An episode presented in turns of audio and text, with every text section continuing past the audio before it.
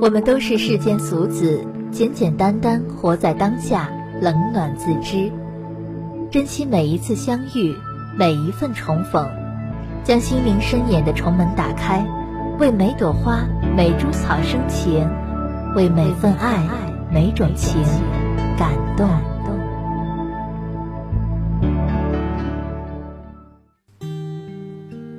我因为身在制造业的关系。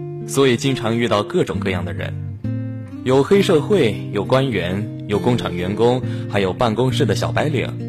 他们的收入不算高，一个月从三千到七千不等，但这个水平在中国也算不上低。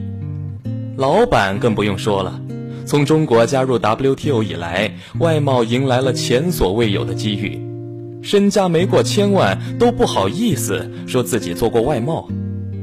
在这里，上到老板，下到员工，外到客人，内到熟人，你时刻都能够体会到这样一种倾向。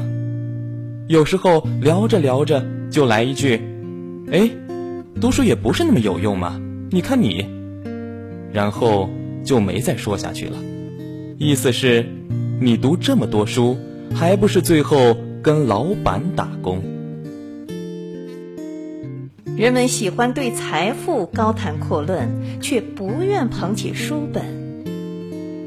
是的，有的同事要炒股，推荐给他看几本书，而后又原封不动的还给我。比起这些，他们更喜欢看新闻，看市面上兜售的这些某女在这轮牛市中暴赚六百万这样的劲爆新闻，讨论 K 线形态，寻找内幕消息。还有的想创业开工厂。却没人静下心来充充电、看几本书、学点什么。他们给我的回答常常是：“我觉得看书没那么重要，看了要用得上才行啊。我现在缺乏的是经验，真的，我很需要。你看我师傅，一个斗大的字不认识，照样走南闯北，但他就是很有经验。”在这里，人们喜欢对财富高谈阔论，对往事唏嘘感叹，对小道消息趋之若鹜，对名人大事件侃侃而谈。但是，从来没有人想知道这些事件背后的理论和起因，更没有人会静下心来拿本书慢慢研究。从上世纪八十年代改革开放开始，中国发生了山崩地裂式的变化。对中国的经济产生了深远影响，在这里面诞生了无数的机会，产生了数以万计的富翁。有的人甚至不知道自己怎么富的，就这样富了起来。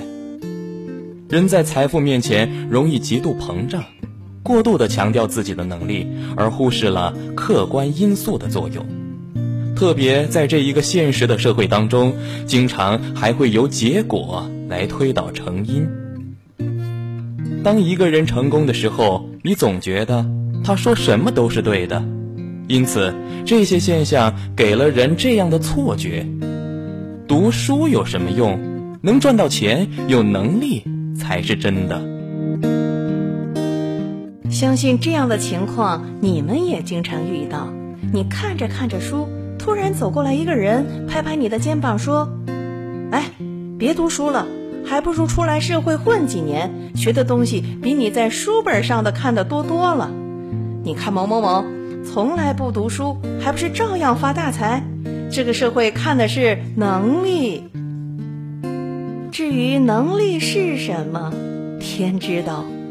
有的人认为是人脉，有的人理解为资源，还有的人理解为权力。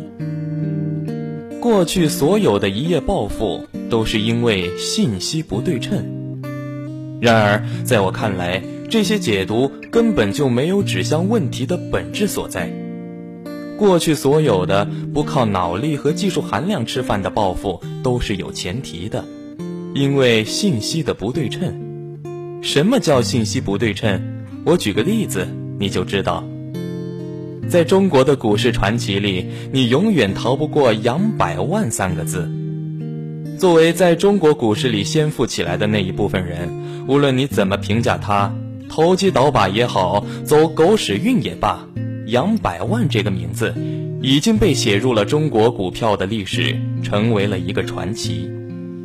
这个人是怎么完成他的原始积累的呢？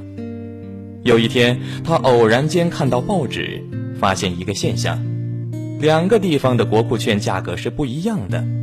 这样，他就从价格低的地方买入国库券，然后拿着蛇皮口袋装上，坐着火车去了另一个收购价较高的地方卖掉。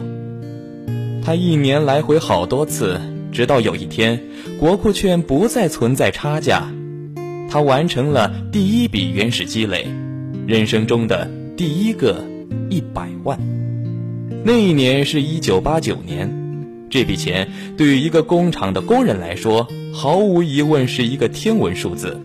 而他的这一切，不是因为读了什么书，而是因为他某天某时某个地点看到了一张神奇的报纸，而恰恰别人没注意到。再来举个例子。中国刚刚加入 WTO 的时候，外贸很好做，钱好像是捡来的，因为那个时候开工厂的很少，竞争不完全，因此外国人来中国没有什么议价的条件，当然他也不需要议价。那个时候的商品对于手持美金的他们来说简直太便宜了，一百块钱一双的真皮鞋赚个五十块钱都是常有的事儿。对于中国人来说，五十块钱很多了。那个时候，一个普通工人的工资才一两千块钱，而对于外国人来说，这鞋子太便宜了，真皮的才一百块钱人民币一双。竞争不完全，从本质上来说，还是信息没有充分的流通，因为很多人并不知道做外贸赚钱，人们只有靠口口相传，口口相传的速度很慢。虚实也莫辨，因此制造业的老板们才有足够的时间完成原始资本积累。您说这些需要读书吗？不需要。在信息闭塞的年代里，你不需要技术，不需要知识储备，甚至不需要资金。品味经典，嘉陵之声广播，真诚奉献。